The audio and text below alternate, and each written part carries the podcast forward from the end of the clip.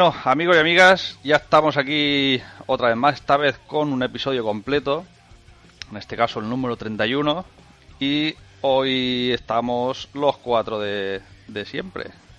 Tenemos por aquí al Luis. ¿Qué pasa, Luis? ¿Qué pasa, David? ¿Cómo estás? Pues mira, aquí acabando el veranito y ya pues con, con ganas de hacer cositas, ¿no? Muy bien, eso está bien. Ya. Luego tenemos por los Méxicos a Álvaro. Álvaro, ¿Qué pasa, chavales? ¿Cómo vais? ¿Qué pasa? Pues aquí estamos. Ya se te nota el acento, ¿eh? ¿Sí? ¿Se me nota? Ese albarete ahí. Qué poca vergüenza tenéis. Tú, tú que te has ido. Ay, claro. Madre mía. Y luego está por ahí Daniel. ¿Qué pasa, Daniel? Hola chavales, ¿qué tal? ¿Cómo estás? Pues muy bien, muerto, muertecico de calor en los mandriles y nada, y muy bien. ¿Estás ahí en la capital? Sí, es la capital del reino. Pero ¿qué coño haces en la meseta? Pues eso, me estoy haciendo mesetario. Madre mía, entonces estáis todos bien, ¿no? Sí, estamos todos sí, bien. sí. Estáis todos más, more- más morenos y todo eso. Sí. Yo si me vieras las ingles fliparías. sí. Las ingles brasileñas que llevan ahí. ¿Te has hecho un tatu o qué, Dani? No, eh, tengo ahí las ingles morenas, imagínate. Uh, al estilo talibán. Bueno, ha pasado un, un tiempo desde la última vez que grabamos. De hecho, pues eso, Dani se ha tenido que ir a Madrid, Álvaro se ha tenido que viajar de Bristol, que estabas en Bristol, ¿no, Álvaro? Sí, en, en la Gran Bretaña, con los hijos de la Gran Bretaña. Y de ahí he pasado, mira, del de una punta de norte a sur. Sí. Y Luis se ha comprado un smartphone. Que no, que no me pase nada. Que no Oye, te yo también me he mudado, ¿no? Yo vivía en Ruzafa, ahora vivo en el Carmen. Ah, te has. Pero tú mudado. te mudaste hace mucho Pero, tiempo, ¿eh? pero tú ya, ya, ya, había- ya habías entrado desde, desde, el, desde el Carmen. Desde los estudios centrales del Carmen sí, ya había Pero hablado. no, ahí creo que, no- ahí creo que me, me traspasaba siempre a, a los estudios de, de- de Plaza España que teníamos allí, la otra sede, ¿os acordáis? Que allí grabamos Sí. Álvaro y yo juntos. Entonces, Eh, creo que de aquí no he llegado. De este estudio está guapo, ya vendréis a verlo, ¿eh? Nos tomamos aquí, tenemos la neverita, todo listo los para cuando. hagamos- tonics. Sí, sí, está todo listo. Ahora no voy a tocar nada. Ah, muy Guardo bien. para cuando hagamos una juntos. Y nada, pues desde aquí, desde mi habita. Muy bien. Pues nada, lo que vamos a hacer es poner ahora los métodos de contacto para que os acordéis todavía de cómo ponernos en contacto con nosotros. Y enseguida ya entramos al lío. Hasta ahora. Chicos, si queréis poneros en contacto con nosotros, estamos en la página web www.minoriasimple.es. Y nuestra dirección de correo electrónico es minoriasimple.gmail.com Nos podéis encontrar en Twitter como arroba minoriasimple, arroba daniminoría y arroba albar-80.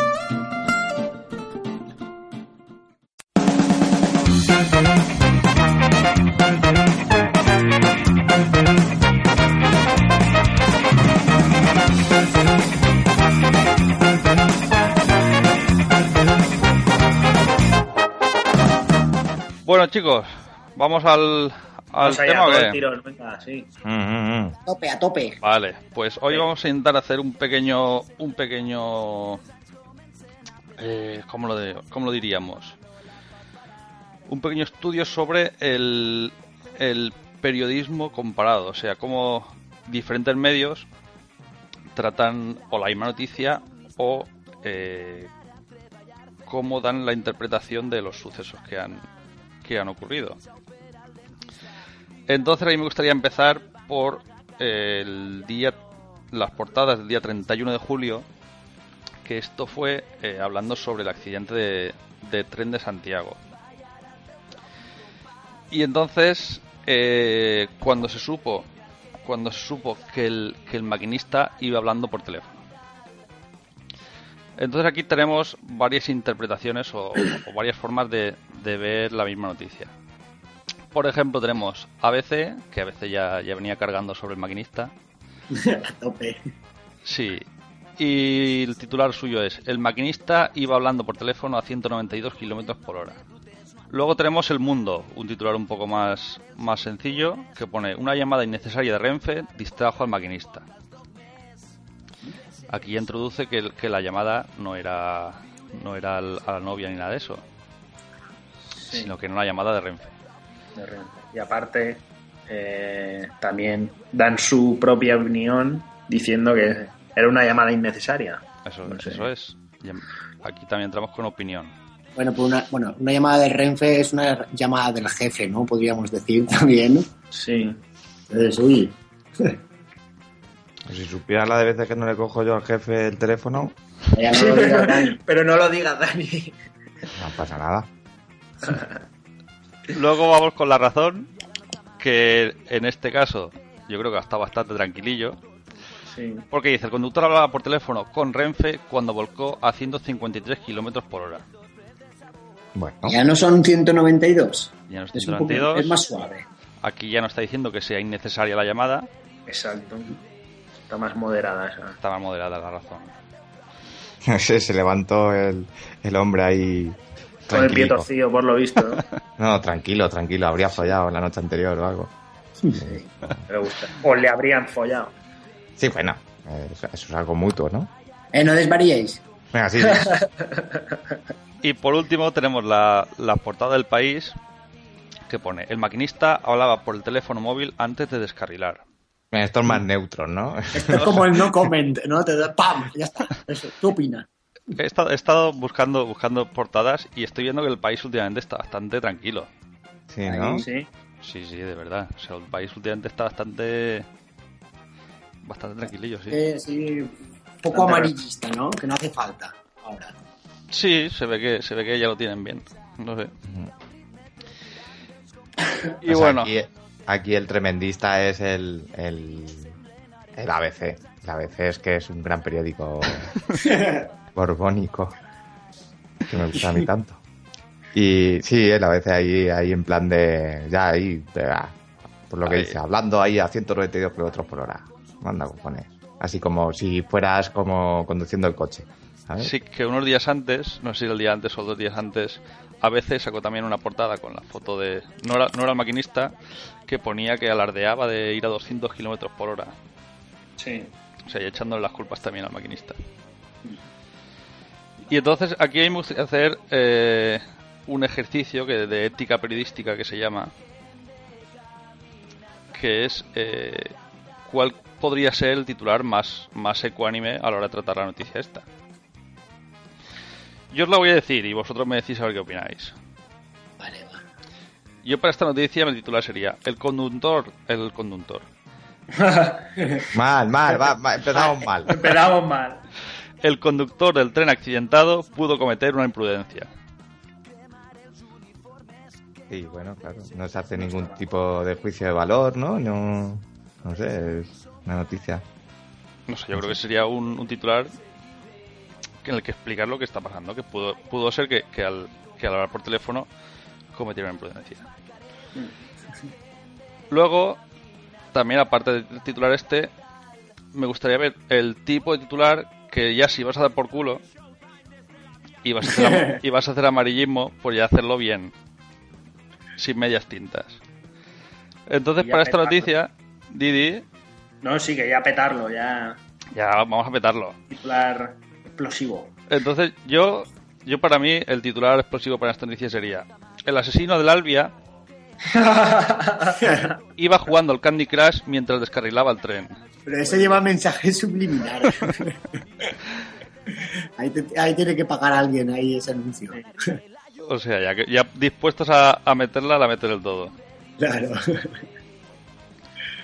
Sí, yo, yo añadiría además, y posiblemente fuera borracho. y tomar drogas, un drogadizo. Iba drogado, era un drogadito. Sí. Oye, pues para y mí, drogado. pues para mí la que has dicho David, del conductor de tren accidentado pudo cometer una imprudencia. Creo que es lo más así aceptado y que, que no hace falta tampoco ni una cosa ni la otra, ¿no? Mm. Ni, ni, no sé, porque iba hablando por teléfono, vale, ahí ya te metes en si era él, si estaba, le habían llamado el jefe. Pero, pero el problema, Luis, que es que esa portada no vende periódicos. El conductor del tren accidentado pudo cometer una imprudencia, lo sabemos todos. Pues el periódico Mal. ese, ¿te acuerdas que lo recogía yo en la universidad? Que lo iba a casa porque era gratis. Sí, sí. Sí, Sí me acuerdo, sí. Pero luego servía Eh. para, para ponerlo abajo, para pintar. Sí, para tapar la paella. Sí, porque para limpiarte el culo no vale porque tiene grapa. Te puedes hacer ahí un, un Un sí. Pero bueno, ¿eh? El eso Dani sí también que es- sabe eso también que... es mi juicio, eso también es mi juicio de valor, eh, que tampoco. Tú, tú te has ido al monte y lo sabes. No, y al monte con una piedra, es lo típico. Claro. Un canto rodando. Bueno, vamos, vamos a cambiar la noticia porque veo que esto se va, esto se va de madre. Pero esto se va un poco de madre, sí. Un poco de madre. No está mal la de. Incluso la, la razón, sorprendentemente. El conductor hablaba por teléfono con Renfe cuando volcó a 153. Pues bueno, si pueden. eh, si las fuentes son buenas y pueden justificar que fue a 153 kilómetros horas, pues bien, ese titular no está mal. Hablaba por teléfono, pues sí, supuestamente, o. ¿No? Tampoco es una, Sí, una como que noticia así que, que se te caen Pero es que se te Claro. salen los ojos de las cuencas, ¿no? Bueno, el conductor hablaba, pues. Yo lo por que... según las investigaciones, sí, hablaba por teléfono. También, claro, los estás ya inculpando, ¿no? También por una parte eh, a Renfe, ¿no? Pero, pero bueno, Pero es que aquí entramos y, y es una cosa que, que podríamos discutir sobre el tema de causa-efecto. O sea, el, el hecho de que hablara por teléfono fue el, el- por lo que Claro. descarrilara. pues No, claro, no, no, o sea, claro, claro, o sea, que, que se está ¿no? O sea, se Lo- está... Lo que queda claro también es que, por ejemplo, de los cuatro periódicos que tenemos, en los eh, eh, están un, un 3 a 1, diríamos. Yo, yo por lo- los titulares veo que tanto el país como la razón, el país es el más neutro, ¿no? Pero aún así eh, dice que eh, hablaba por el móvil, ¿no? El conductor, el maquinista en este caso. sí, La razón, también el conductor hablaba por teléfono con Renfe, da igual, o con su tía, no importa, el conductor hablaba por teléfono. El ABC también, el maquinista iba hablando por teléfono y en cambio el mundo, el anuncio que hace, en vez de echarle como la culpa al maquinista, que sería el 3 a 1 que, al que me refiero, dice el mundo, una llamada innecesaria de Renfe distrajo al maquinista, o sea, el mundo le echa la culpa al maquini a, a Renfe y los otros tres periódicos en ese pequeño anuncio ya están como justificando que la culpa es del maquinista, ¿no? Hay un 3 a 1 ahí que, que por lo tanto ganan el 3 a 1, claro, pero ¿cuál, cuál, cuál es más creíble? Porque ahí hay una contradicción. 3 a 1. Y hay que FM. No sé, no sé. Luego, posteriormente, sí que, por lo visto, se ha estado investigando que ha habido problemas de, de seguridad por parte de. ¿no? Y se está investigando a DIF. Sí, pero, Eh, pero, pero, Sí, pero... eh, como que el problema no es el problema no es si tiene la culpa no si es el tratamiento de la noticia que el, eh, Sí, sí, me refiero, claro. pero es que eso posterior también puede ser eh, una manera de tapar otros problemas. ¿no? Se puede- conspiranoias Hostia, el Álvaro conspiranoico. bueno, sobre, No, es verdad. No, pues Sobre- posteriormente sí que se dice que había problemas en esa línea o que no se tomaron las medidas necesarias de seguridad o patatín y patatán. Eso no sé, ha salido después, pero claro, también se desvía se desvía un poco la noticia en cuanto que ya estás acusando, ¿no? Acusando a, a una posible imprudencia, que es, que es lo que suele pasar normalmente en este tipo de, de accidentes. Eh, en cuanto que eh, con el, el accidente del metro de Valencia también se acusó al, El maquinista. al, maquinista. al maquinista que en este caso murió. Aquí, pues mira, por suerte no ha muerto el señor, pero igual si hubiera muerto ya le empezamos a cargar, nunca Claro. mejor dicho, el muerto y seguimos por ahí, Claro. ¿sabes? O la atención eh, mediática sigue por ahí, cuando realmente los problemas podían haber sido otros o son otros realmente. Bueno, vamos a avanzar. Eh, la siguiente noticia es el los titulares del día siguiente de la comparecencia de Rajoy en el Congreso de los Diputados. Mm. Este es un tema político, entonces aquí sí que se va a ver más El plumero, ¿no? plumero. La de- Así que cuidado con lo que decís. los diferentes criterios a la hora de, de- de elaborar un titular. Entonces, empezamos por el ABC. El titular de la ABC para ese día era Rajoy resiste la cacería por el caso Bárcenas. Luego tenemos El Mundo, que un titular que dice Rajoy atrapado por Rajoy. Recordemos que El Mundo fue quien sacó la noticia de los papeles de Bárcenas. Sí. Luego, El País viene a ser otra vez el más, el más ecuánime. Rajoy reconoce su equivocación por confiar en Bárcenas pero rechaza dimitir. Y luego venimos con la portada de La Razón. Esto es una de las portadas más grandes que yo recuerdo de hace mucho tiempo. que es Rajoy vence a Rubal Bárcenas. ¿A dónde está mirando? ¿Quién, quién está allí arriba? Entonces yo creo que aquí, tratándose de, de una noticia política, sí que ya vemos un poco más el, el- la inclinación de un medio hacia, hacia un lado o hacia el otro. Porque en este caso vemos que ABC y La Razón tiran hacia, hacia el... No, no ya defendiendo a, a Rajoy, sino atacando al, al PSOE. Y luego vemos el mundo que ataca a Rajoy directamente, Rajoy atrapado por Rajoy, y luego el país que ni para ti ni para mí. Ahí, en su línea, Sí. ahí. ¿Qué onda? ¿Qué opináis vosotros de esto? Bueno, ¿qué vamos a opinar? Mi. eh, la razón y ABC, siento decirlo, pero. Pero bueno, es- es- son casos bastante vergonzosos de.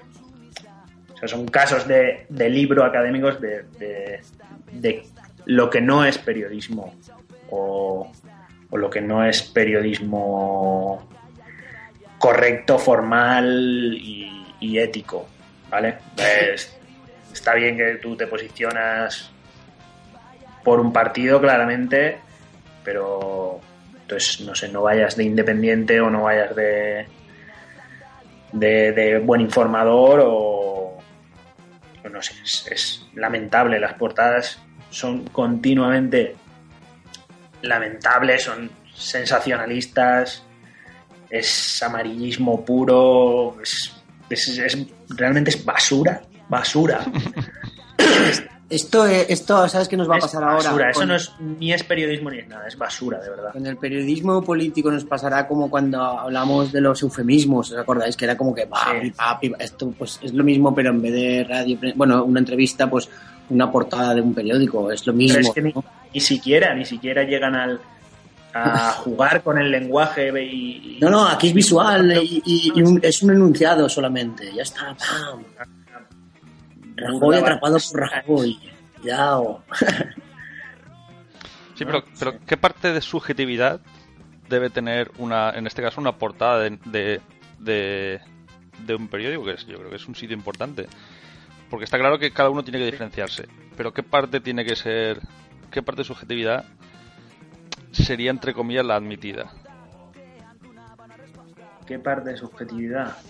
Pues en principio la mínima posible. Principio, ninguna. Subjetividad, poquito. poquito. Da igual quién sea el editor o, Sí, o a qué grupo mediático pertenece. Pero el, el problema es. Lo ideal sería evitar cualquier tipo de subjetividad y de opinión personal. Si ya haces una opinión en una editorial, que para eso están, pues ya dices, pues en mi opinión tal, como persona autónoma, pero no sé. Ya, pero, pero el problema está en que, en que ya eh, los periódicos escriben las noticias pensando en la gente que va a comprar ese periódico. Claro, ¿no? claro. O sea, no hay, no hay una independencia del periodismo como supuestamente nació, ¿no? Eh, Sí. eh, o para lo que nació. O sea, aquí lo que interesa es vender periódicos y, y Sí. entonces yo tengo una marcada línea política y un Sí. seguimiento político de ciertos partidos y, y escribo para sus electores y para su... Si, si es que esas, esas portadas están dictadas directamente. O sea, dictadas, No, no, no, claro. no por un periodista, sino por el mismo partido político que es el que está financiando ese periódico. Realmente, está pagando, sabemos que le están pagando a esos periódicos. Claro, para por que eso- escriban lo que ellos quieren. mismo, Claro. Es que que, que en, en- cuando hay temas políticos, eh, eh, pues está claro, o sea, está claro para dónde va cada uno. Se supone, no sé, que el, el periodismo le, le llaman el cuarto poder, ¿no? Se supone que debería ser independiente, como todos los poderes, cada uno de, de, de los demás. Pero, por desgracia, no es así.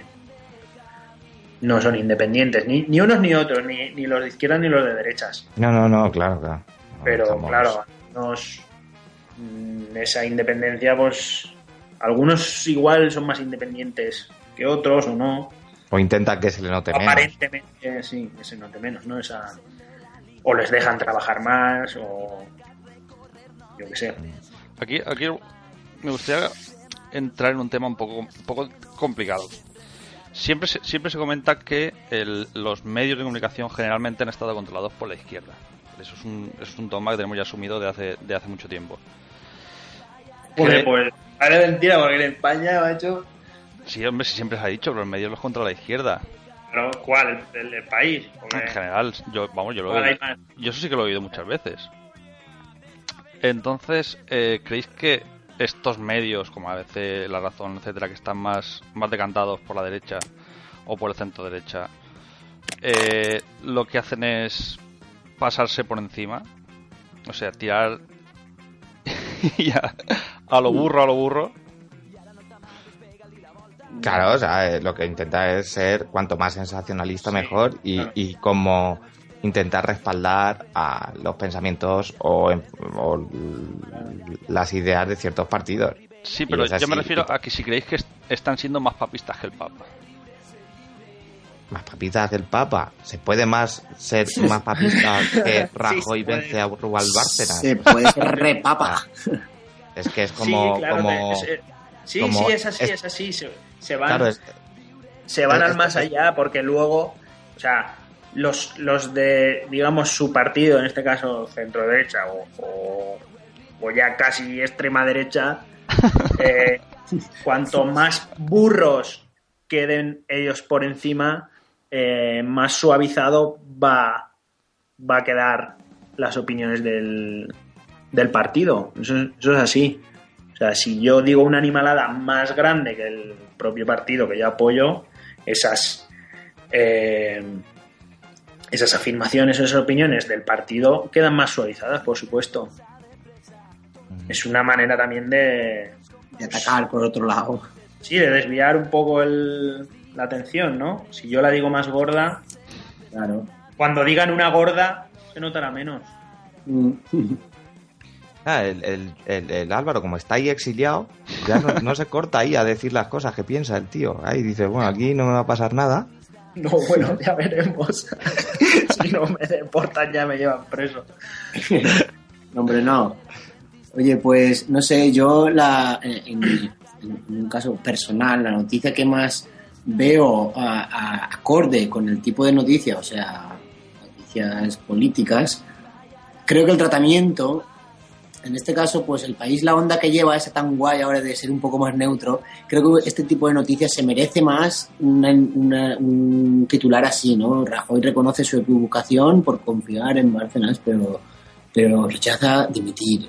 Entonces eso queda como que, vale, pues ha dado la noticia, en este caso que es política, para no entrar en eso que hacen los otros, pues eh, para no entrar en, en- Sí, en amarillismo, ¿no? Pues yo Eso sé, es una pero- táctica también, es otra táctica.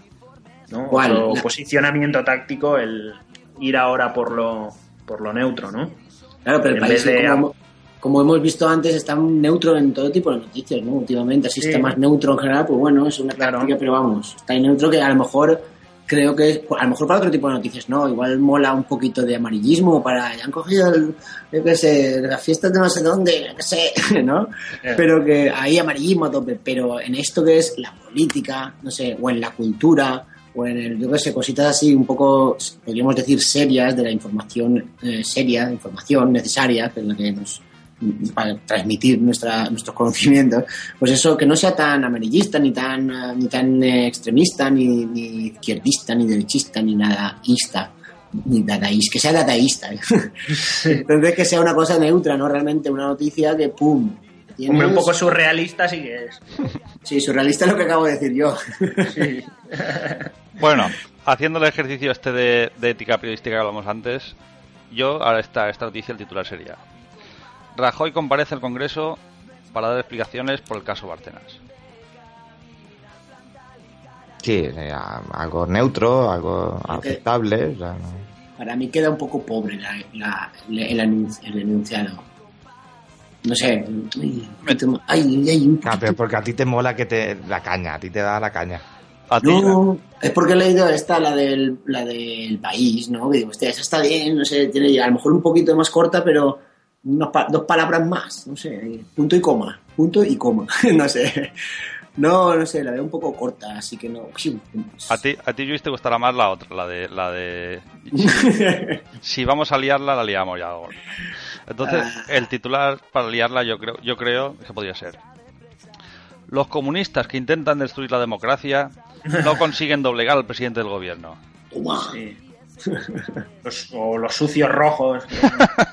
Sí, sí, Algo sí. Y, ay, madre mía. Pero, pero, pero tú pon el titular este y comunistas ahí en rojo bien grande. Los comunistas. Este es en Sí, rojo. los comunistas o los comunistas de- quieren dar un golpe de estado. y lo dan, y lo, y lo acaban dando.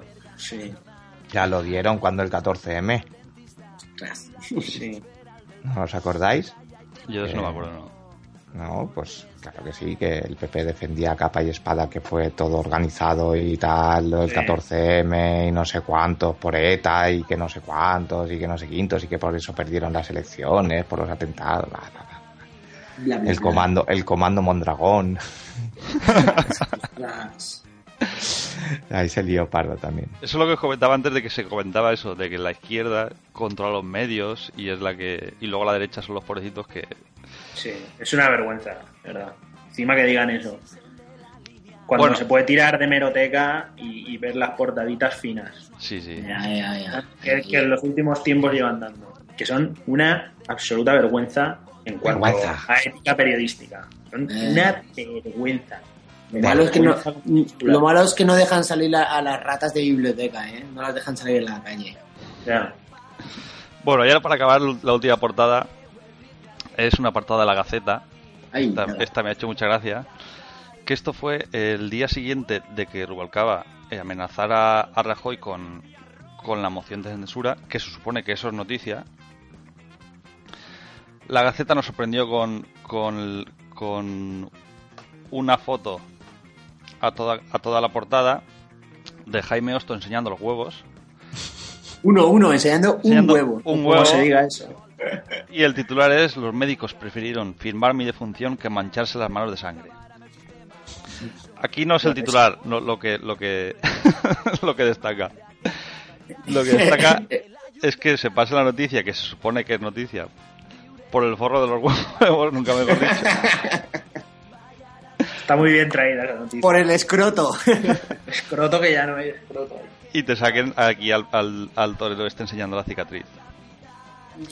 Sí, si fuera la cicatriz aún, pero ahí sale cogiéndose el rabo, ¿sabes? Y apartándolo así como para, para la derecha o para, no, para la izquierda y enseñando ahí su, su cicatriz ahí, señalándolo.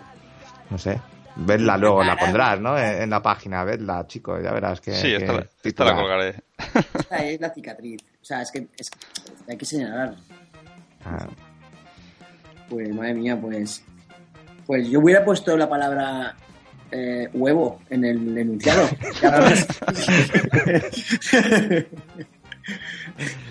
El toro casi me pilla un huevo. Eso. No, se lo pilló, Así ¿no? no, se lo pilló, se lo pilló. Se lo llevó de regalo. O sea, es que esto de. O sea, es como que. no sé, Esto, es- Tendría que haber dicho, el toro casi me pilla a los dos. claro. esto, esto, de- esto la excusa es que, que se, se cumplían los 50 años de la acogida de Jaime Hostos. Notición, ¿eh? es el cincuentenario, guau, de notición. Pero claro, lo curioso es que sale el hombre este aquí eh, cogiéndose el rabo y a- a- Abajo. abajo. a la izquierda y a la derecha es como Rajoy y Rubalcaba, ¿no? Y entonces es como parece el hombre, pues si, si ¿Sabes? Si le que le- pones un chorrete, parece que Parece esté que le está meando a... meando en la calva. Al Rubalcaba le cae en la cabeza, en la calvilla. no lo hubieran puesto, lógicamente. Ostras, es verdad, tío, es verdad. Mm.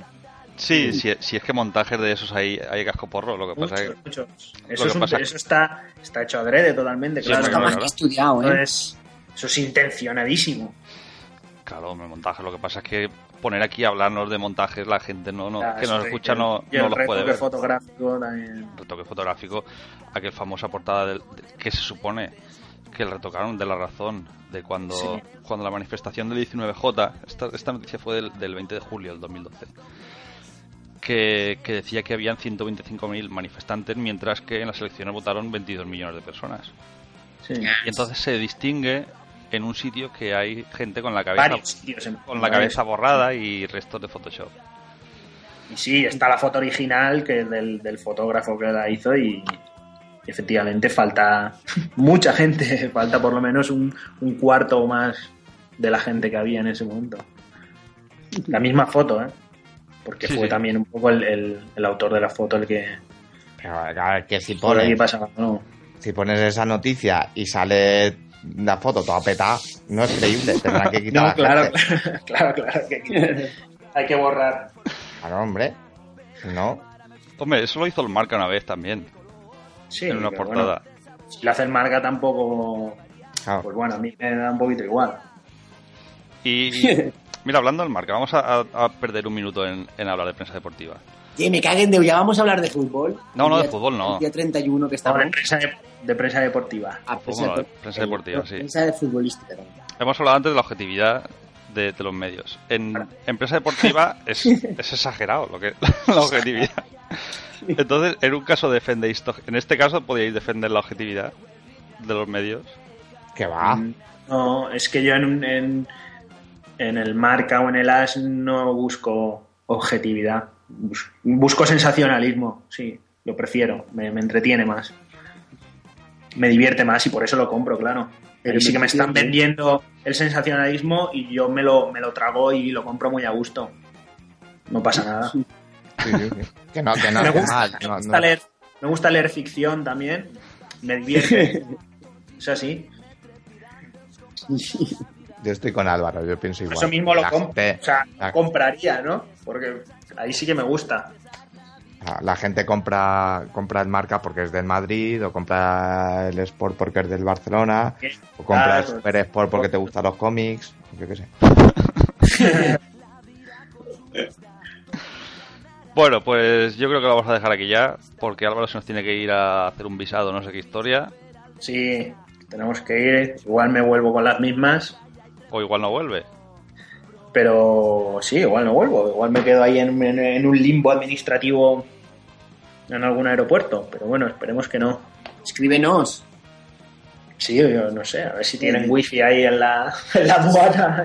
Igual el, el claro. próximo programa lo grabará desde, El desde, wifi. Desde el Aeropuerto Internacional de, de Perú, que será donde esté afincado desde entonces Álvaro. Sí, Cuidado en Perú, que está lleno de peruanos, ¿eh? ya. y de Es Lima. broma. Y de limas. y de llamas, ¿no? ¿De ahí no son las llamas? Sí, Claro, claro, claro. La llama que llama. La llama que llama. Bueno, chicos, pues nada, lo que vamos a hacer es ahora ir a la sección de, de Dani, que no vas a hablar hoy, Dani. Hoy de, hoy de la... de- de- tendré que seguir con la Segunda Guerra Mundial, que la dejé ahí a medias y Ah. me sabía súper mal porque no pude terminarla y tal, y, y vamos a hacer el, el frente oriental de, de la Segunda Guerra Mundial. O sea, vas a hacer un como decíamos ayer. ¿Un qué? Un como decíamos ayer. Sí, Como Como dijo Fray Luis de León. Pues eso, sí. Oye, Dani, ¿qué ha pasado? Que ha habido un periodo de paz en tanto tiempo. ¿Qué ha pasado? No, no, claro. El, el tem- el tema está en que, que, que eso, que no había, no había movimiento, pero bueno, ahora lo retomamos todo y es una pena que dejáramos aquello colgado, pero ahora lo retomamos. Somos hombres de palabra. Sí, eso es así. Bueno, Bueno, pues nada, te ponemos la música y enseguida entras.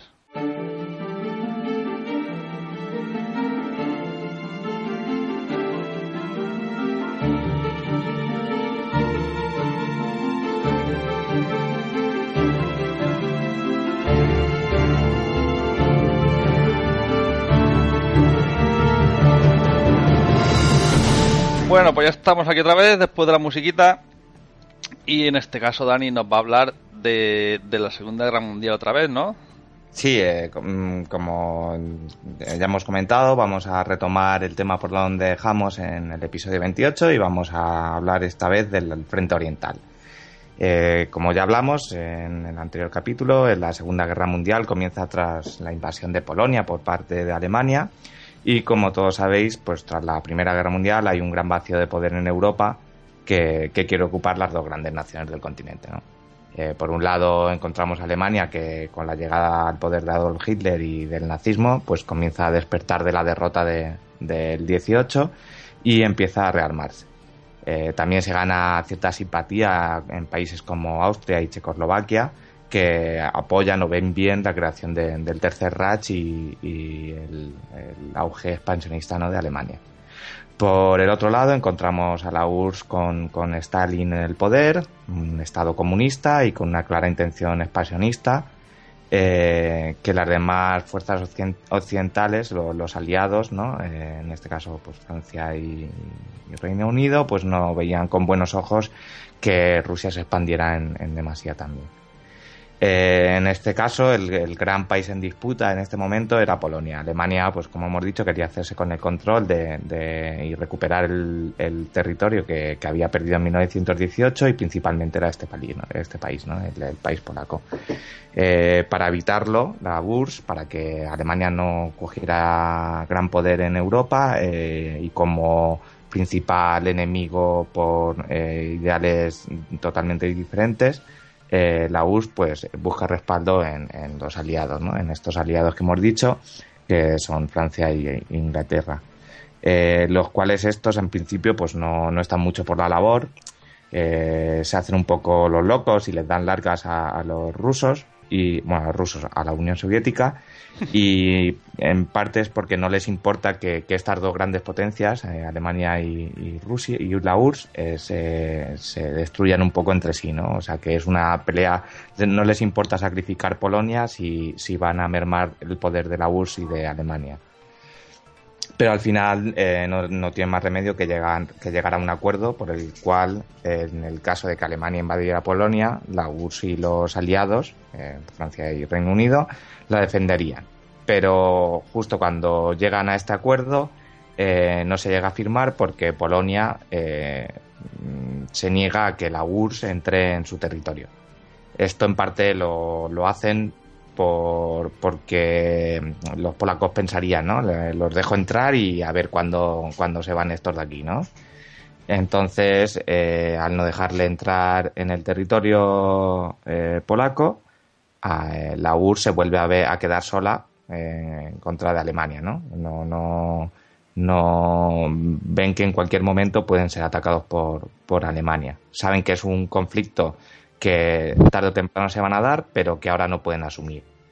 Entonces, eh, la solución que buscan eh, es eh, firmar un pacto de no agresión entre ellos.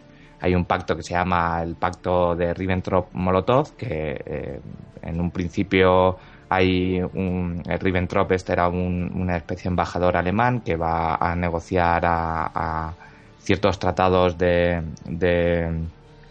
importación y exportación con, Rusia, pero acaban firmando un tratado con Molotov, que era un mariscal eh, eh, de la URSS. El de los Para- cócteles. Sí, el, el de los cócteles. Para no, para no agredirse, para no agredirse mutuamente. Eh, ya te digo, eh, este pacto era algo como ninguno de los dos sabían que se iban a, a pelear, pero ninguno de los dos quería dar, eh, creía que estaban en, en- en el momento más álgido para poder hacerlo y no, y ninguno de los dos lo tenía claro que iban a, que iba a, ganar. Entonces se firma este pacto como en principio no vamos a hacernos daño, ¿no? Eh, al final, eh, Alemania invade Polonia el 1 de septiembre del 39 y lo hace pues usando la conocida táctica del, del ¿no? que, que hemos hablado eh, alguna vez y en el capítulo anterior, que es lo de la guerra relámpago. Eh, la guerra relámpago, pues para que no se acuerde, pues es, eh, consiste en un bombardeo inicial de, de la ciudad que vayas a conquistar, seguido de- del uso de fuerzas móviles atacando con a gran velocidad y sorpresa para impedir que el enemigo pues, pues pueda llevar a cabo una defensa coherente, ¿no? Eh, en este caso, pues eso, entra el 1 de septiembre del 39 Alemania y el ejército polaco pues no puede hacer nada para defenderse porque ya que era notable la superioridad alemana. Eh, hay escenas curiosas en esta batalla porque eh, hay momentos en que el único medio que puede utilizar o que utiliza Polonia para defenderse o llega a utilizar es la caballería y mientras tanto pues Alemania ya iba con, con tanques y tal, o sea que eran fuerzas totalmente desiguales. Eh, Alemania se despliega hacia, hacia el este eh, y, empieza a conquistar terreno hacia el este y, los, eh, los polacos no tienen más remedio que ir arrinconándose, arrinconando, arrinconando, uh, arrincon, uh, arrinconándose, arrinconándose en el este del país, ¿no? esperando pues eso, los refuerzos que les habían prometido los, los, los países, eh, o sea, el Reino Unido y Francia pero el problema está que al no llegar al acuerdo con, con, la URSS, la URSS pues ve una especie de, excusa y o sea, toma ese, ese motivo como una, una excusa para poder invadir también Polonia. Eh, la excusa perfecta para quedar, no quedar muy mal con los aliados es que eh, como el Estado polaco es incapaz de defender a los ucranianos y bielorrusos que, están asentados en, la parte oriental de Polonia, pues eh, invaden el territorio para que los eh, para que para poder defender a esta población. Entonces los polacos se quedan como, como entre medio de, de, mm, alemanes y, soviéticos, ¿no? Sin escapatoria, ¿no? Claro, se quedan ahí un poco sin la posibilidad de, huir, claro. Entonces por esto todo lo de lo de el control de Alemania en Polonia es un país ocupado donde los judíos y todo esto que ya sabemos pues eh, se da en el momento ese. Eh, al final de al final eh, el 1 de octubre recordamos que empezó la invasión el 1 de septiembre pues el 1 de octubre Polonia pues fue totalmente ya ocupada. Esto pues, posible, puede ser el, manual perfecto de cómo invadir un país en, un mes. O sea, en, un mes conquistan un país. en un país en un mes eh, Alemania conquistó Polonia sí. O sea se, se asentó en Polonia y dirigió Polonia. Vaya qué guapo Claro. es la, la, lo, que, eh, lo que siempre le funcionó, o casi siempre le funciona, como veremos después, no fue así, eh, la, la, guerra relámpago a, a los alemanes. Era mm, entrar por sorpresa y, y afianzarse con, con, el gobierno del país, poner un, gobierno títere y, y controlar eh, al, al pueblo, ¿no?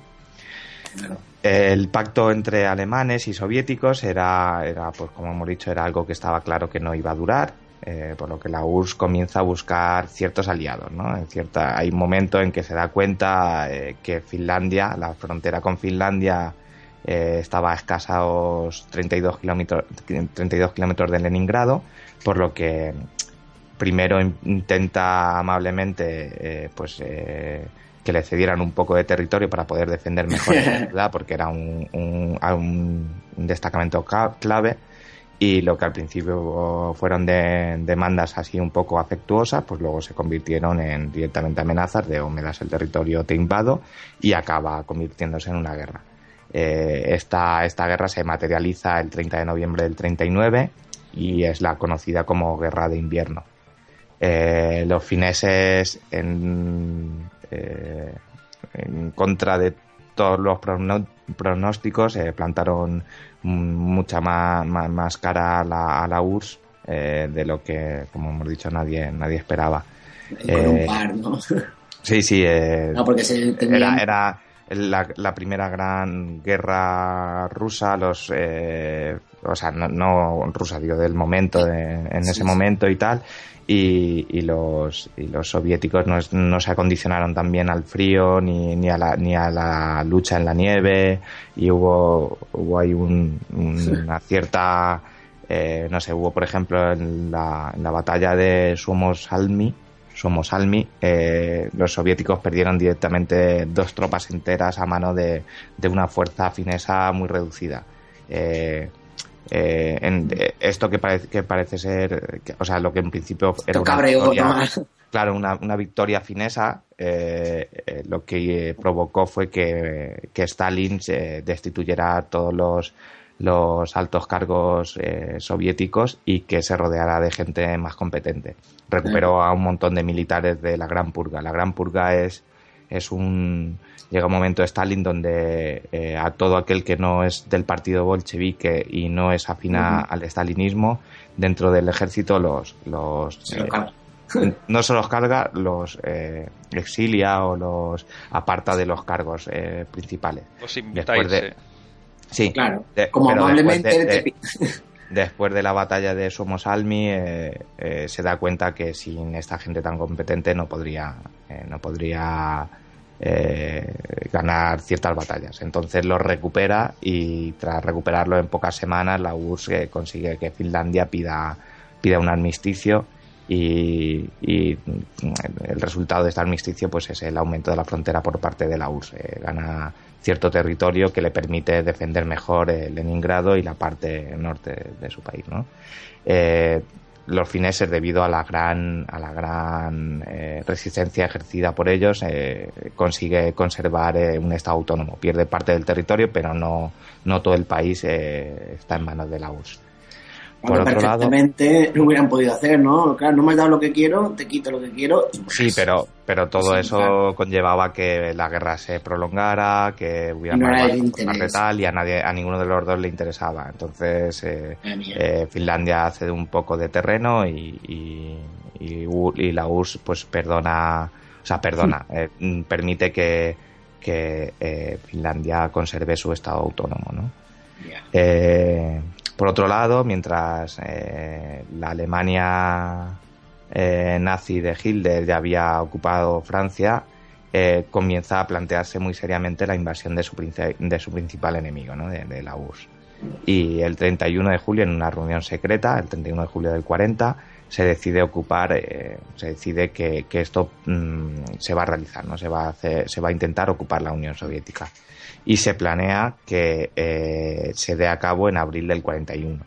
Y al nombre de, esta, de esta operación o de esta, sí, de esta operación eh, se llama Barbarroja. Es la conocida como Operación Barbarroja, que era eh, directamente ocupar y, y, invadir la Unión Soviética debido a que Italia, que como sabéis es aliado de Alemania, pues eh, decide ocupar Grecia, eh, la operación Barbarroja debe retrasarse un par de meses, ya que los italianos por sí solos no son incapaces de vencer a los griegos y deben ir las tropas alemanas a, ayudarlos, ¿no?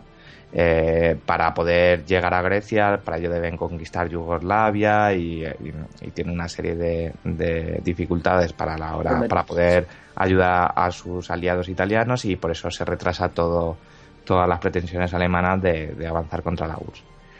Al final, el, el 21 de junio del 41, eh, comienza la invasión de la Unión Soviética la táctica alemana era, era bastante clara, era entrar en tres frentes distintos, uno por el centro, que se dirigiría rápidamente hacia Moscú, otro por el norte, que conquistaría Leningrado, eh, y una vez conquistara Leningrado se uniría con, con, el, con el bando central, y, en la toma de Moscú y, otra por el sur eh, que atravesaría Ucrania, llegaría al río Volga y tomaría Stalingrado para poder para terminar apoderándose con, eh, el Cáucaso.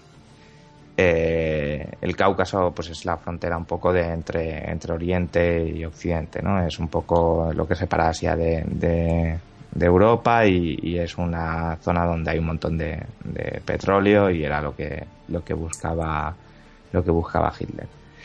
Eh, para la toma de la Unión Soviética, los alemanes disponían de más de 4 millones de soldados, eh, 600.000 vehículos, 750.000 caballos, un número aproximado de 4.300 blindados y más de 7.000 cañones y 4.000 aviones.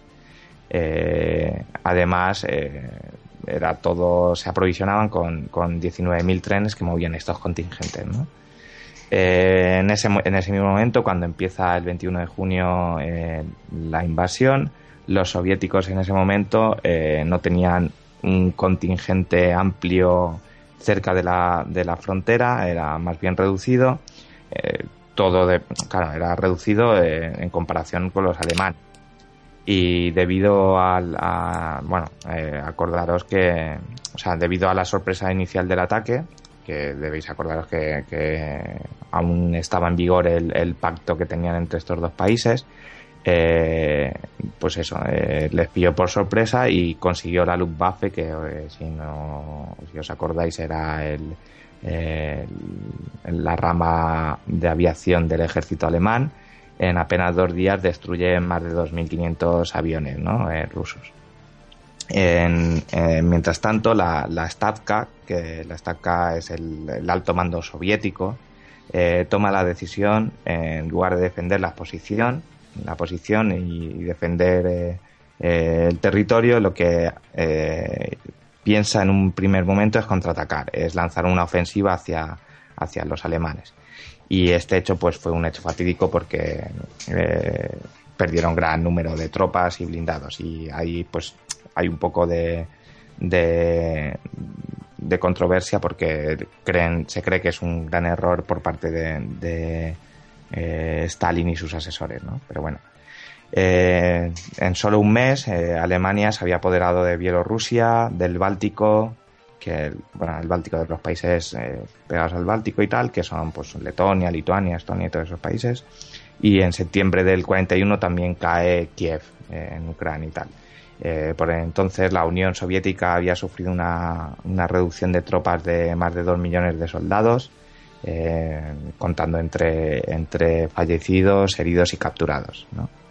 Eh, estamos ante un panorama desolador para la URSS y, en este momento hay un cambio de estrategia por parte del alto mando soviético, de la, de la Stavka.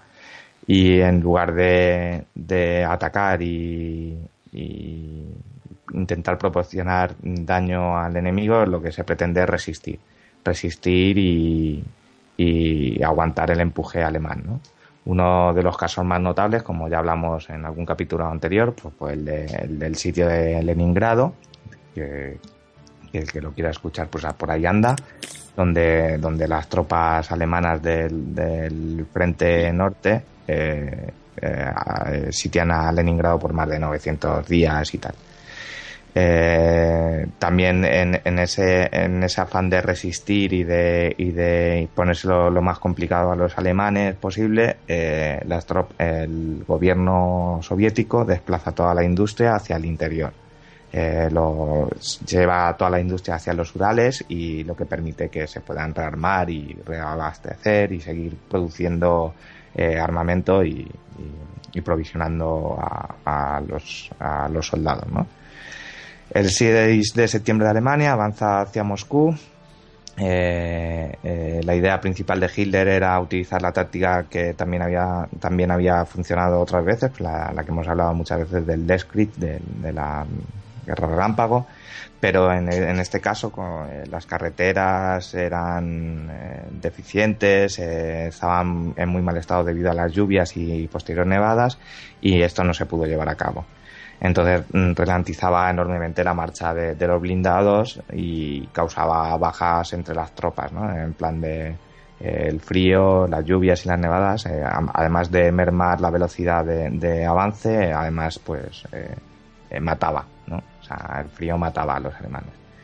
Por otro lado también eh, los partisanos empiezan a atacar la, retaguardia, de Alemania y también impide que se provisionen. Todo esto pues empiezan a, haber eh, síntomas de que algo bien lo están haciendo la Unión Soviética. ¿no? Stalin también pone en el mando del ejército rojo a, Georgy Zukov, que era un, personaje que mm, venía de la gran purga este, que había estado eh, exiliado y había estado apartado de, tal y lo recupera porque entiende que es uno de los grandes mariscales de la Unión Soviética y le encarga que, que, organice la defensa de Moscú y que también se encargará, pues, por ejemplo, de la liberación de Leningrado. El 15 de noviembre comienza la batalla de Moscú.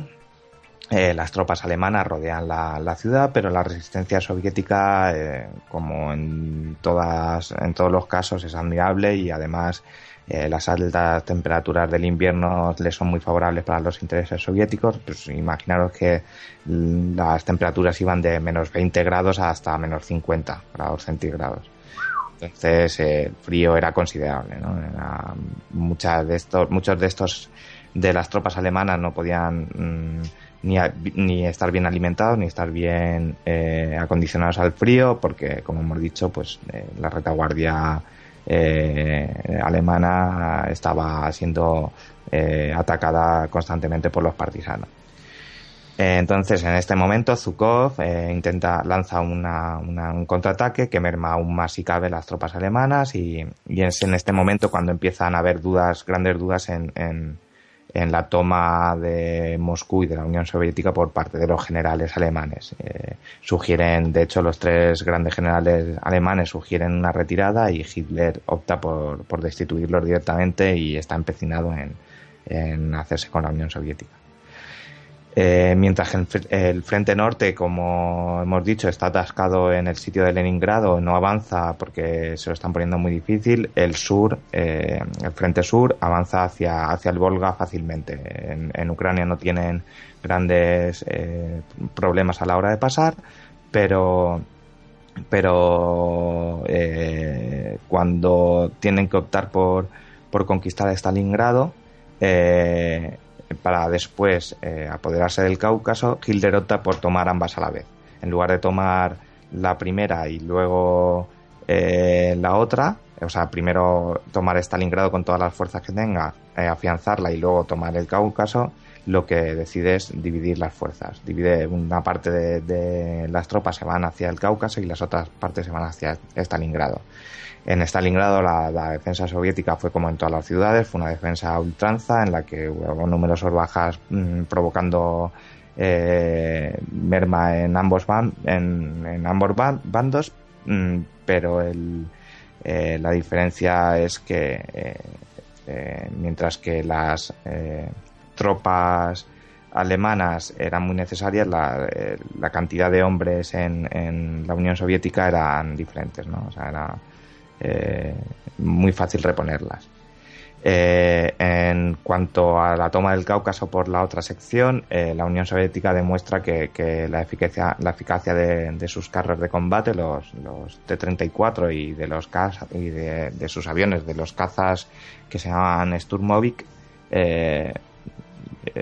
son muy eficientes y provocan al final la retirada del ejército alemán. Aunque llegan muy adentro del Cáucaso, se tienen que retirar porque porque no están seguros.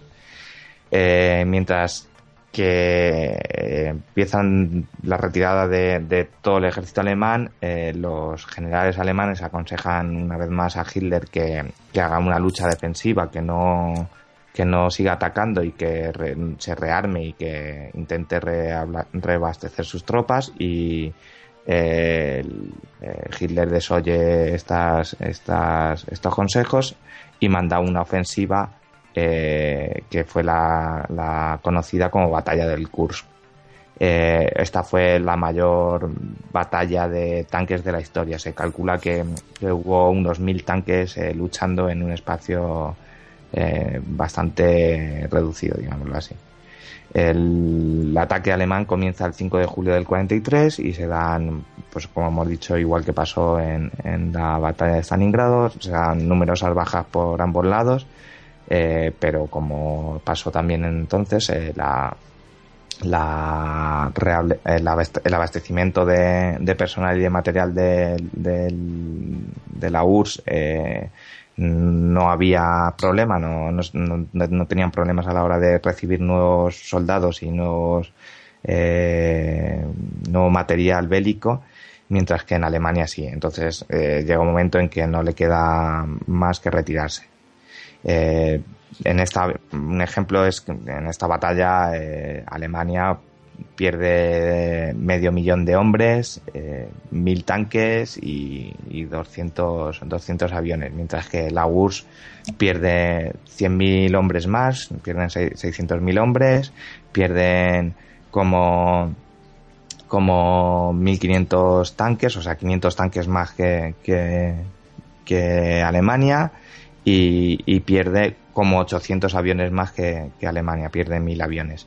Pero el problema, aun siendo mayor el número de efectivos que pierde la URSS, eh, eh, no tiene problema de, volverlos a reponer, ¿no? Entonces Alemania se tiene que retirar. Eh, poco a poco el ejército soviético comienza a conquistar todo el terreno que había, que había perdido en los años anteriores em, y, empieza a empujar al ejército alemán hacia, hacia Occidente. Recupera ciudades como Kiev o Novgorod y también levanta, consigue levantar el cerco de Leningrado de, como ya sabéis, hablamos hace, unos, hace unos capítulos. Esta ofensiva soviética, junto al desembarco que coinciden en, en fechas, el desembarco angloamericano de, de Francia, el desembarco de, Normandía, provoca el, avance definitivo de, las tropas aliadas hacia Alemania, que culminaría con la batalla de, Berlín en el 16 de abril del 45 y que dura hasta el 2 de mayo de, ese año, dura hasta el 2 de mayo del 45. Y al final eh, Alemania, pues como todos sabemos, pues no puede resistir el empuje eh, aliado y eh, decide pues una eh, enviar un mensaje con, la rendición incondicional al Estado soviético y, y pone, poniendo entre el 2 de mayo y el 12 de mayo fin a la Segunda Guerra Mundial en, en el frente europeo. ¿no?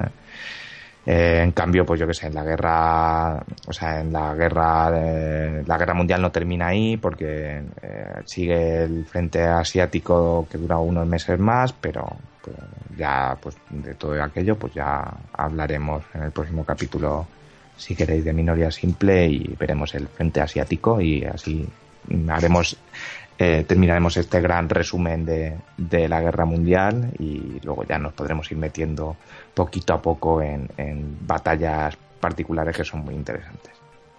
Muy bien. ¿Mm? Pues nada, muy interesante, Daniel. Ah, pues nada, me alegro. Sí, hombre, claro. pues, Luis. Dime, dime, dime. ¿Qué haces? Sí, aquí estoy para arriba y para abajo. Nada, que vamos a, continuar contigo ahora. Estoy aquí todo nervioso. Estoy nervioso, que estoy aquí, eh, como llevo los cascos puestos, pues, pues, voy escuchando y para arriba y para abajo, para arriba y para abajo. Anda, ¿estás preparado? Sí. ¿De qué no vas a hablar hoy? Bueno, pues yo lo que os voy a contar es un poco... Eh, es una clase, no sé si de, fotografía, de arte un poco, ¿no? Pues como el tema eh, es el arte, lo que me toca tratar. lo que voy a hacer es explicar un poco eh, como si dijéramos el uso de un objetivo gran angular, pero haciendo la explicación sobre una fotografía, ¿no? Que como no usa este objetivo, un gran angular. Vamos a hablar de un objetivo gran angular. Muy bien, pues nada, te ponemos la música y enseguida empiezas. Ok.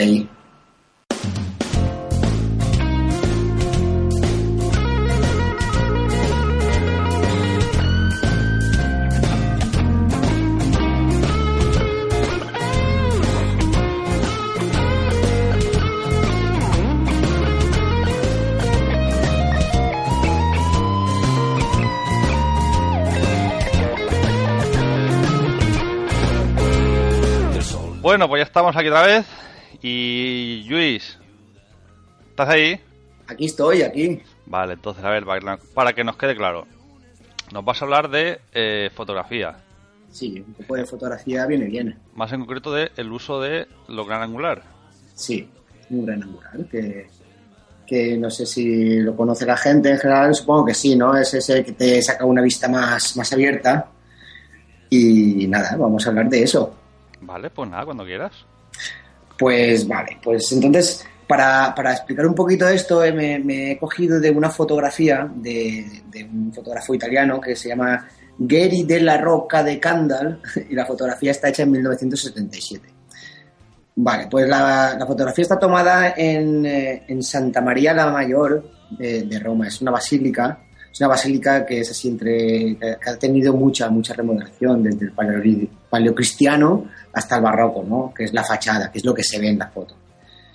Eh, bueno, un poco la descripción de la imagen es una imagen en, blanco y negro que, tiene una, larga escalera así por la izquierda tal y, al, fondo se ve el edificio, un edificio muy alto y la escalera conduce en dirección de abajo hacia arriba, de derecha a izquierda, conduce hasta la puerta de la entrada de esta basílica de Santa María. Eh, hay dos personajes, uno que está arriba, allí, frente a la puerta, que se ve un, tipo muy chiquitín, que apenas se ve, y, nada, y el otro personaje es el que está subiendo la escalera. Eh, ese, es el que, el importa, ¿no? Ese es prácticamente el protagonista de esta, de esta historia, ¿no?Esta foto. Eh, pues nada, esta fotografía crea un marco de, perspectiva barroca. ahí es a lo que voy, ¿no? Pues, el uso del, gran angular. Esto es un uso muy, muy, muy artístico, ¿no? De una fotografía, no solo por hacerla así. Hay un gran angular, está guay. Pero aquí hay mucha, mucha materia. Bueno, la utilización de un objetivo gran angular supone un ángulo de captación de 94 grados, mientras que un objetivo normal que produce que, reproduce las imágenes con la misma apariencia que la, que la, del ojo humano eh, que está viene a ser de unos 46 grados me parece bueno pues esto significa que al captar más ámbito desde un mismo punto de vista el fondo tiene, tiene que comprimirse con lo que la perspectiva resulta muy acentuada ¿no? y no solo eso sino que un objetivo tan corto pues también te distorsiona la imagen particularmente en los ángulos, con los que en este caso las pilastras de los ángulos superior ahí, yo es que tengo la foto delante, ¿vale? Estoy que, eso ya pues eh, estaría guay poder escuchar esto con la imagen delante, ¿no? Pues eh, eh, lo que decía, ¿no? Que las pilastras de los ángulos de superior izquierdo y derecho convergen hacia adentro, es como que, que, todo tiene a centrarse hacia, hacia el centro, ¿no? Todo esto e, es aprovechado, eh, diríamos que está todo dirigido más bien por, el artista, en este caso el fotógrafo, eh, está dirigido que, eh, que apunta las flechas, con, estas flechas convergentes de las que hablo, de la composición hacia el verdadero protagonista de, la escena, que es el personaje que sube la escalera de manera fatigosa, ¿no? Y, es unas escaleras que son míticas en el barroco romano, del barroco, de, la historia del arte, ¿no? bueno, pues eh, el artista de, La Roca ha utilizado magistralmente esas deformaciones plásticas, ¿no? que produce un objetivo determinado para incidir sobre la, psicología del espectador, que, que, es como que quiere transmitir el cansancio de, esa escalinata que, es infinita, ¿no? Se ve ahí como muy, muy, muy grande, elevadísima, como que cuesta mucho de, subir. La situación del personaje, eh, no ya en la convergencia de las implacables escaleras, sino en la división áurea del... Bueno, esto es meterse un poco ¿no? en esta composición fotográfica con, las proporciones áureas, ¿no? Que la división áurea del lado vertical del, del formato fotográfico hace que instintivamente pues sea reforzada nuestra atención al tener ese personaje aquí a la derecha y la escalera con todas las inclinaciones. Bueno, esto es un poco ahí complicado también de, entender. Pues tomando las medidas, observamos que, sin embargo, en el, en el sentido horizontal, el sujeto no se halla en la sección áurea tampoco, sino que está desplazado hacia la derecha. No estoy haciendo los, rectangulillos estos, está, eso es divertido porque de haberlo, de haberlo estado dentro de la sección áurea, la imagen alcanzaría un cierto equilibrio que, que, pues, de este modo la masa de, de, la escalera a la izquierda pues como que tendría más importancia ¿no? que el personaje. O sea, la tiene porque es más grande, es una cosa inmensa, y, pero así hace que el personaje tenga pues, mucha más importancia. Además hay que tener en cuenta que el uso del gran angular permite una gran profundidad de campo. Eh, en el mundo de la fotografía. Esto quiere decir que resultan con, gran nitidez desde los primeros planos hasta, hasta bueno, en este caso hasta lo infinito, que, es la, la, fachada de la, de la, basílica. ¿no? Entonces, significa que no, no, tenemos ningún tipo de difuminado, se ve claramente eh, el primer pico de, de, escalón, de, que hace un ángulo de 90 grados, lo tienes aquí delante, lo ves claramente nítido, definido, y el fondo, que es la fachada, pues también está súper nítida y definida. Eso es lo que nos permite pues esta profundidad de, de campo que siempre nos dan los, grandes, los objetivos grandes angulares. Eh, por ejemplo, estos grandes angulares, Orson Welles pues, eh, lo, lo utiliza con el mismo propósito, ¿no? Eso de crear como, como otras perspectivas que, que, que llegan a ser barrocas. Eh, pues Orson Welles lo, utiliza en su famosa película de esta, la de Ciudadano, eh, Ciudadano Kane. Y, y, con esto logra pues, pues más, más, potencia, ¿no? Diríamos, de alguna manera, que, que, enfatizar al personaje cuando está ahí un contrapicado con un gran angular. Y eso es enorme, lo hace todo enorme. Bueno, pues finalmente, esto va a ser cortito. Finalmente hay que hacer notar que el asunto es estrictamente fotográfico. A ver, es decir, que no, que no podía obtenerse la misma comunicación con una pintura. Aquí la realidad eh, es incuestionable, que, porque la, la comunica fotográficamente y, y, es necesaria ¿no? para convencernos ¿no? de que todo esto es como más como un paisaje inventado, pero que es real, es como una deformación del paisaje. Y también vemos en, se tras, al transmitir de esa manera también que, el protagonista, este tipo que sube la escalera, al, transmitirnos un, una sensación como cansancio, de fatiga, de, de, joder, tengo que subir esta escalera ahora que siempre me toca subir la misma escalera y me cansa, pues se ve que es un, una persona ¿no? que está ahí, que está realmente ahí tratando de subir una escalera porque, porque él quiere intentarlo, nadie se lo nadie se lo ha dicho, ni tampoco ni siquiera se lo ha dicho el, el, el artista, ¿no? No, no, no, le ha dicho, no, no, ha decidido pintarlo ahí. O sea, el, el, fotógrafo es más directo, ¿no? Esto sería en pintura, pues pintar o plein air, pero no te daría tiempo, porque aunque cueste mucho la escalera, seguro que la sube en menos de dos minutos. Y nada, simplemente eso. Yo creo que, que, que, esta, que esta explicación sin la imagen delante es un poco difícil entender pues esos pequeños pasos, ¿no? Y, y nada, pues es, ha sido corto, ¿no? Pero creo que ha valido la pena. Sí, hombre, muy interesante. Yo esta foto la, la colgaremos en el en el blog y quien quiera puede entrar a verla, claro. Realmente podría ser una de esas fotos típicas que, que, que que la gente cuando va a Pisa, ¿no? Que hace, se quiere hacer la foto aguantando ahí la torre para que no se caiga, que vas a no sé dónde, esas típicas fotos que nos hacemos los turistas. Podría ser también una foto muy válida para eso, ¿no? Como para que cuando llegues allá a Roma y vayas a ver la Basílica Santa María la Mayor, veas ese ángulo y digas, bueno, ostras, y si, eres un poco fotógrafo y, llevas una cámara, llevas un gran angular, intentar hacer, imitar esa foto con un amigo que se ponga allí subiendo la escalera y pues tener una foto parecida a esta. Esto... A mí esta foto me encanta, ¿eh? es muy...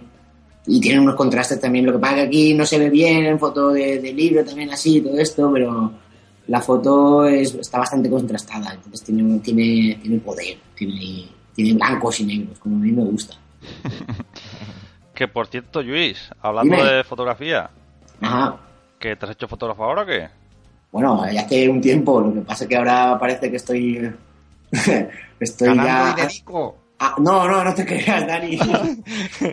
Más bien gastando, tío. Esto sale caro, ¿eh? Hacer una exposición, tío. Me gasté mucha pasta. La historia es esa que, que, estoy empezando un poco, pues sí, ¿no? A decir, vale, con todo lo que había estado haciendo durante un par de años, básicamente, que ha sido básicamente fotografías de músicos de jazz, que es lo que el palo que estoy tocando. Entonces, pues con todo eso hice una recopilación, me lo organicé, ya te digo, eh, subvención, eh, la, la, Generalitat me abrió los brazos, luego del de ministerio también me, me han abierto sí, basta ahí, va a hacer una mega exposición de músicos, porque los músicos que salen en esa foto son muchísimos, ya os lo digo. Bueno, total, que eso, que me lo pagué todo yo. Entonces me quedé duro. Y, y, eso, pero guay, lo, lo, guay de esto es que ya, ya se ha hecho una exposición, una no, dos, porque la misma exposición ha estado ya en dos sitios, Madre mía, una exposición itinerante. Itinerante, es un poco así perante, porque es un poco ahí, ah, tío, este tío no hace nada más, tío, ahora ha hecho una exposición en Sevilla y la quiere mover. No, no es eso, o sea, está ahí porque, para ver si vendemos algo, tío, que joder. Claro. Si se vende, bueno, he vendido un par de fotitos, eso sí, está guay. Pero bueno, si se puede sacar algo de ahí, pues igual, seguiremos con la fotografía, si no me, me haré, no sé, me haré carpintero. Y no, y no hay, no tienes ninguna, ninguna página, ningún blog donde tienes esas fotos colgadas y por si alguien que nos oye sí. quiere comprar alguna. Eh, Sí, gracias Dani por el consejo. Sí, tengo aquí, tengo un Flickr. Lo que pasa es que la exposición está en concreto, eh, no sé si lo tengo ahí colgadica. Eh, bueno, eh, sí, puedo, podemos, pondremos una, un Flickr mío para ver cositas de las que hago, porque hay un montón, hay un montón de fotos, ya te digo, de, todas las cosas que he hecho, que son muchas, y las que voy a hacer, que son más. Y estaría guay, sí, pues un poco también pues ver, eh, que la gente pueda entrar ahí y ver eh, lo que yo hago. Vale, pues pondremos enlace a la cuenta de Flickr. ¿Y la exposición dónde es? ¿Dónde la tienes ahora? Pues ahora, eh, ahora está en, en, eh, en el Vigornia, el Café Vigornia, que es un garito que hay en, en el Carmen, en Valencia. Ujú. Eh, bueno, pues por donde se monta la falla, es en la calle, en la calle Museo, en la Plaza del Carmen, de la Plaza del Carmen sale en la calle Museo hacia, hacia donde montan la falla de Jordana, en la esquinita. Allí está, estará hasta, hasta, hasta ya, ya acaba, la semana que, que estamos, acaba en agosto. El día 1 de septiembre la tengo que desmontar. O sea que posiblemente no la veáis.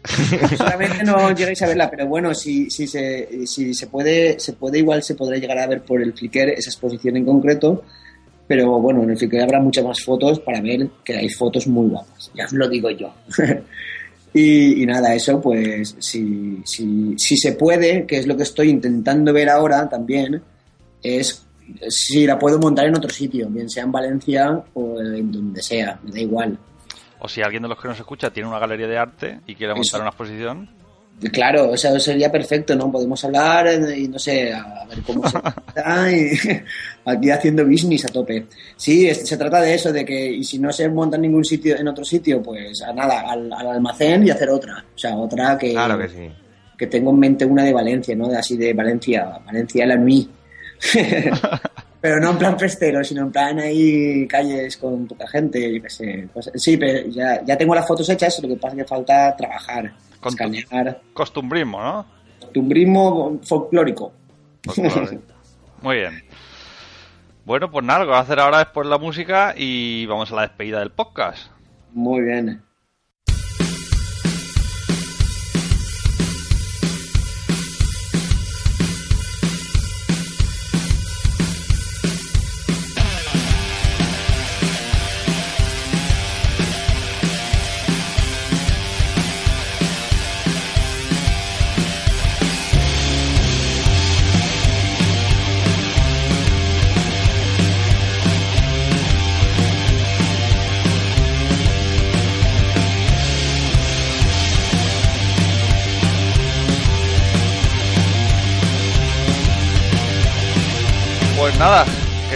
Oyentes, eh, hasta aquí el episodio 31, que ya hemos vuelto. Parecía, menti- parecía mentira que íbamos a volver, pero sí ya hemos vuelto.